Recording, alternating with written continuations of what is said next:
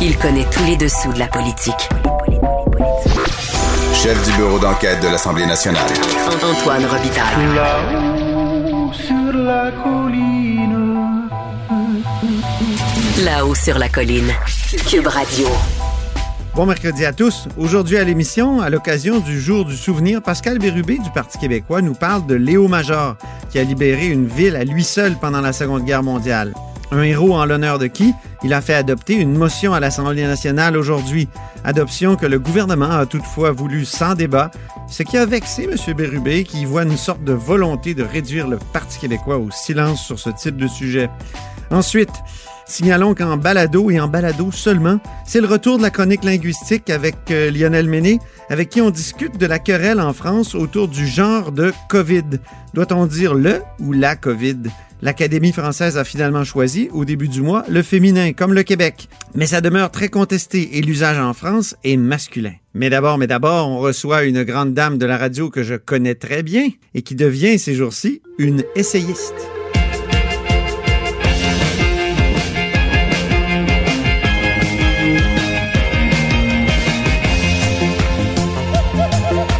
Prochaine invitée publie cette semaine un essai très critique sur les médias euh, où elle propose une liste intitulée Ce que ça prend en 2020 pour faire carrière dans les médias. C'est une des choses euh, qu'on trouve dans son livre. Et dans cette liste, il y a ce conseil veillez à renvoyer l'ascenseur. Alors voilà, bonjour Marie-France Bazot. Bonjour Antoine Robitaille. Sérieusement, j'ai beaucoup de gratitude pour vous, Marie-France. Je suis nostalgique de nature, donc euh, je souffre du temps qui passe et j'ai des souvenirs absolument extraordinaires d'indicatifs présents à Radio-Canada et de Bazo.télé à Télé-Québec. Mais aussi, j'ai été un auditeur fidèle et attentif de plaisir que vous avez animé avec euh, Pierre Bourgault à Radio-Canada. Puis, euh, j'ai beaucoup appris dans cette émission-là. Donc, euh, à vous lire, on comprend que cette émission-là, euh, Plaisir, là, Marie-France, où vous vous moquiez du politiquement correct, on se souvient que vous disiez auditeur triste et tout ça. Euh, ça serait plus Ah oui, possible oui. aujourd'hui, hein? Mais c'était, non, c'était le début, de toute façon. C'était le début du politiquement correct et c'était un politiquement correct plus, euh, on comprenait pourquoi, c'est pour donner euh, l'accès à, à des postes, à, à- à des groupes, dont les femmes encore à ce moment-là, Ben oui. qui, qui étaient euh, qui avaient plus de difficultés euh, à accéder à des postes euh, bien rémunérés, mais euh, c'était c'était l'époque aussi où on appelait euh, un nain euh, une personne verticalement challengée ou ce genre de truc-là. Il y avait encore moyen, on, on pouvait encore en rire. C'était le début. Ce n'est pas devenu la chose très idéologique et très rigoriste que c'est devenu. Fait qu'il y avait, on avait un plaisir aussi par rapport à ça, effectivement. Oui. Et, et c'est pas, c'est pas, je suis pas dans la nostalgie non plus Non? de cette émission-là. J'en parle parce que, puis je suis pas dans la nostalgie en général. Je pense que vous le savez assez bien, Antoine. Ouais. Mais euh, j'en parle parce que ça a été mon école de médias, puisque je n'ai pas fait de, de cours de communication, mais que j'ai carrément appris à, en fait, j'ai appris à faire de la radio professionnelle, à faire des entrevues, et j'ai appris la liberté qu'on pouvait avoir dans les médias avec, avec Pierre Bourbeau. Donc, c'est un peu un, un- un hommage à mon mentor, mais j'ai appris euh, de, de, de, de façon assez, euh, assez fracassante avec cet homme qui ne s'embarrassait pas de, du mot non. C'était incroyable cette émission. Moi, je me souviens d'après-midi, de, samedi après-midi, à, à éclater de rire en faisant de la peinture, puis ce qui était extraordinaire. J'ai des très beaux souvenirs. Mais je pense que Pierre Bourgault, et j'aimerais avoir votre avis là-dessus, il aurait été annulé aujourd'hui. Il aurait été mis au banc des médias complètement. Carrément. Ah oui, oui, il, euh, oui, il l'aurait été. Il l'aurait été certainement. Euh, Il a déjà été suspendu, mais il a dit des choses euh, Oui. aussi. euh, quelquefois, oui. il serait tombé dans la vague, moi aussi, j'imagine. Oui, absolument. Je pense que oui. C'était vraiment une autre époque. C'était et, et lui-même était non seulement on parle de on parle de de, de, paroles et de d'émissions qui se déroulaient il y, a, il y a 35 ans, donc à une autre époque, mais lui-même était d'une autre époque. Euh, ouais, ça aurait ça aurait été. euh, Mais combien intéressant. S'il avait été annulé, euh, on aurait perdu tout le bon côté de, de, de Pierre Bourgault, qui était un esprit d'une clarté euh, inouïe. Et, Je euh, ne sais même pas s'il aurait eu un micro. Je ne veux pas le faire parler parce que j'ai horreur de faire parler les morts, ouais. mais euh, est-ce qu'il aurait même eu un micro? Je ne sais pas. Il était tellement euh, indocile, tellement imprévisible, tellement euh, et, et constant en même temps. Euh, je suis pas convaincue que, que lui ou que Pierre Follier non plus aurait eu une, une chronique encore aujourd'hui. Euh, des esprits libres. C'est vraiment des esprits très, très, très, très libres comme on en rencontre plus vraiment. Mais- Euh, je suis même pas sûre qu'on qu'on leur tendrait un micro ou on leur donnerait un- une colonne. Même s'il y avait peut-être des choses condamnables ou euh, tout ça, mais est-ce ça, euh, là, je- je- je- j'y tiens. Vous n'êtes pas un peu nostalgique de cette époque-là? L'époque de la bande des six aussi, euh, à laquelle vous avez Ah participé. non! les ah, médias non, étaient, ah, étaient. Et vous dites, c'était, ils étaient plus libres, je- si, si je vous comprends bien, si je vous lis bien, non? Oui, mais pourquoi être nostalgique si on peut viser justement la liberté, si on peut? Euh, Mon livre est, est les médias, c'est clair, mais il est très. Euh, je propose des pistes de solutions et je veux vraiment. Le titre est là et c'est pas pour rien. On a tourné autour de, de différents titres avec Boréal et euh, nous méritons mieux dans le sens où euh, on veut que ça s'améliore, puis c'est améliorable. Je Mhm. suis euh, fondamentalement optimiste parce que sinon c'est dramatique. Et il y a tellement, tellement de talent, il y a tellement de bonne volonté à tous les étages de la chaîne de production des médias, que ce soit à, l'écrit, en radio, en télé. Il y a tellement de talent, il y a tellement de folie aussi que il faut, il faut qu'au sommet de la pyramide, euh, il y ait un peu plus d'audace et un peu plus de décisions courageuses qui se prennent parce que, euh, oui, on pourrait avoir des médias autrement plus fun, moins coincés. On Mhm. pourrait avoir des médias beaucoup plus diversifiés. C'est- Alors, c'est sûr que, ça- que je suis pas nostalgique de, de cette époque où euh, c'était très blanc, très homogène, très masculin. Eh bien, vous m'étonnez, là. C'est vous qui êtes woke. Marie-France. C'est vous qui êtes un peu woke, là, non? On est capable, euh, Antoine, je pense, de vouloir de la diversité Oui. dans tous les domaines, qu'elle soit euh, raciale ou qu'elle soit d'opinion, euh, et ne pas se situer dans une gauche idéologique. Oui. C'est pour le bien de tout le monde. Moi, je vois ça de manière très humaniste, très bienveillante, et tout le contraire de en silo. Il faut au contraire que tout le monde se parle Mhm. euh, il faut que il faudrait qu'au devoir, par exemple, euh, pour- pardon, au Journal de Montréal, il faudrait qu'il y ait des woke. Ça serait le fun de voir la discussion, pas juste. En ce moment, le débat se fait souvent par médias interposés. La chronique euh, d'une telle dans tel journal répond à la chronique d'un tel dans tel autre journal.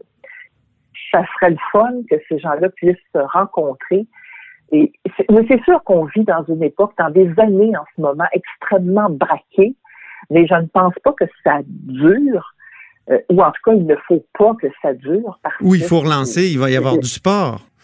Il va y avoir du sport, oui. l'émission de, de débat que vous organisiez. Euh, vous produisiez. euh, C'était-tu vous qui produisiez? euh, Non, ça Marie-France? peut non c'est vrai. Mais en tout cas, c'était à Télé-Québec, puis euh, il y avait des gens de toute tendance là, qui s'affrontaient euh, Mais la société était beaucoup moins polarisée.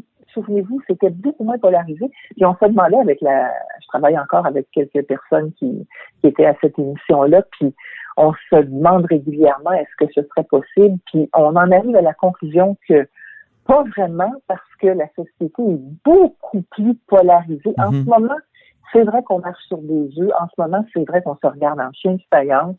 C'est vrai que c'est à couteau tiré et que euh, ça serait sanglant si les émissions comme il va y avoir du sport existaient, où les gens refuseraient de débattre avec la personne, le, le woke et l'identitaire refuseraient de, de débattre ensemble, où ce serait vraiment pas agréable à regarder, ce serait vraiment sanguinaire.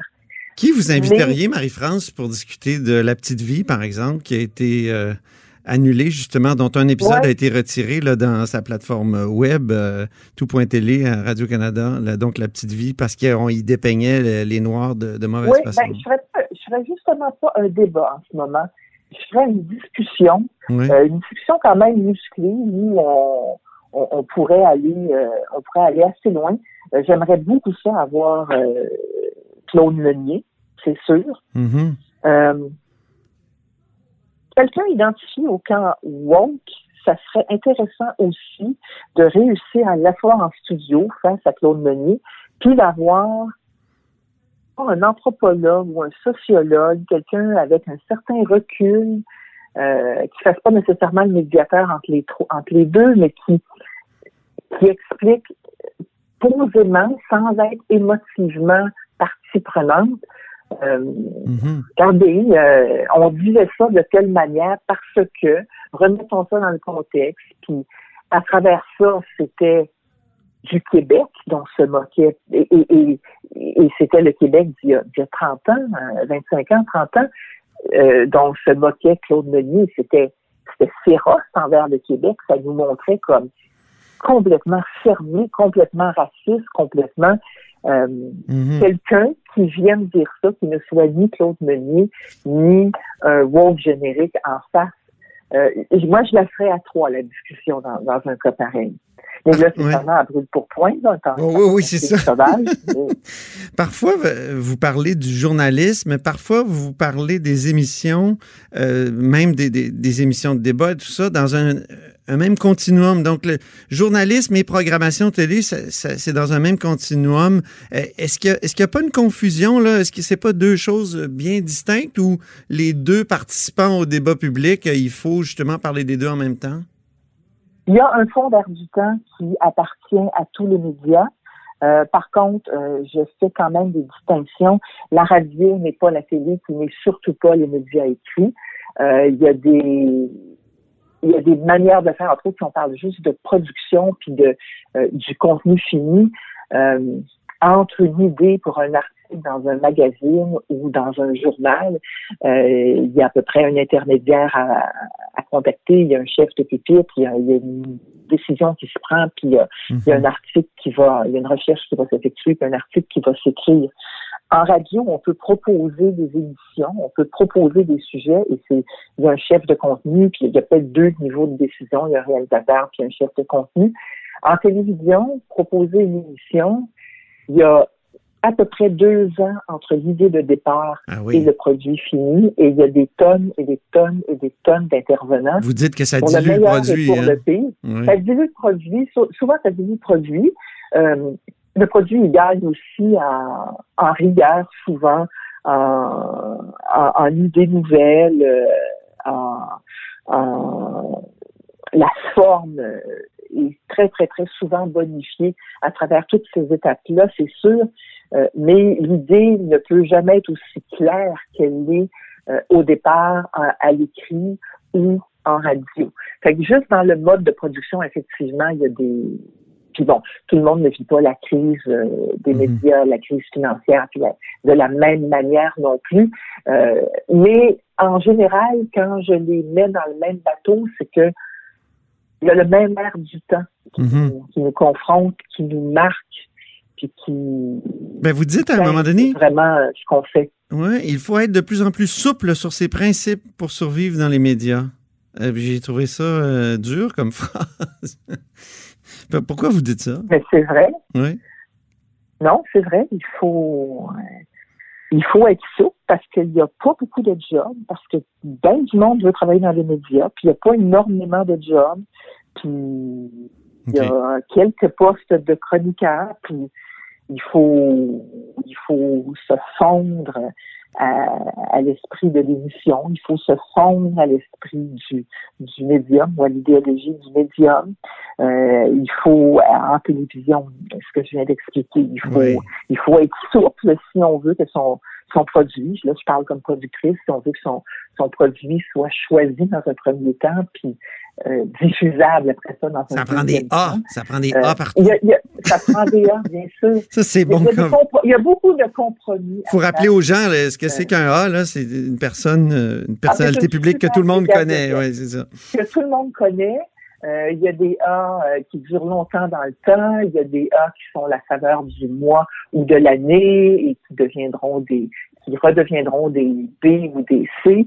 Euh, c'est une espèce de galaxie euh, euh, très très évidente et en même temps très très fragile parce que c'est ça, on n'est pas un A éternellement. Ben. Mais il y en a quand même des A euh, plus euh, Je suis curieux. que les autres. Ben oui, je suis curieux, Marie-France. Euh, que pensez-vous de Cube Radio? Cube Radio, c'est c'est intéressant parce que euh, ça essaye différentes affaires. Ça pourrait essayer plus. Ouais. Ça pourrait être. euh, ben, je ne veux pas trop non plus rentrer là-dedans parce que je Non. ne l'écoute pas à temps plein. Euh, Il y, a, il y a une audace dans la manière de proposer quelque chose sur le web, de, de, de proposer une écoute euh, vraiment souple pour l'auditeur. Alors, il y a une audace formelle. Votre émission est très audacieuse dans le paysage, euh, dans tout le paysage radiophonique. Euh, c'est assez intéressant. Puis là, je marche pas sur tes c'est juste parce que je Ben non, je vous ai pris, euh. Je Il y a, il y a pris, des oui, ça. Par et surprise. en même temps, pour une radio, pour une radio qui est autant, qui est, qui est pas loin du balado parce qu'on peut l'écouter vraiment à demande, ça pourrait être plus audacieux encore. Euh, dernière question, euh, Marie-France. Votre dernière liste s'intitule Choses à faire si j'étais directrice de programmation d'une chaîne Ah publique. oui. Mhm. Aimeriez-vous ça? Être directrice des programmes d'une chaîne publique? Ça n'arrivera pas. Mais j'aurais, j'aurais pu aimer ça, oui, effectivement, particulièrement en radio, que, que je connais bien.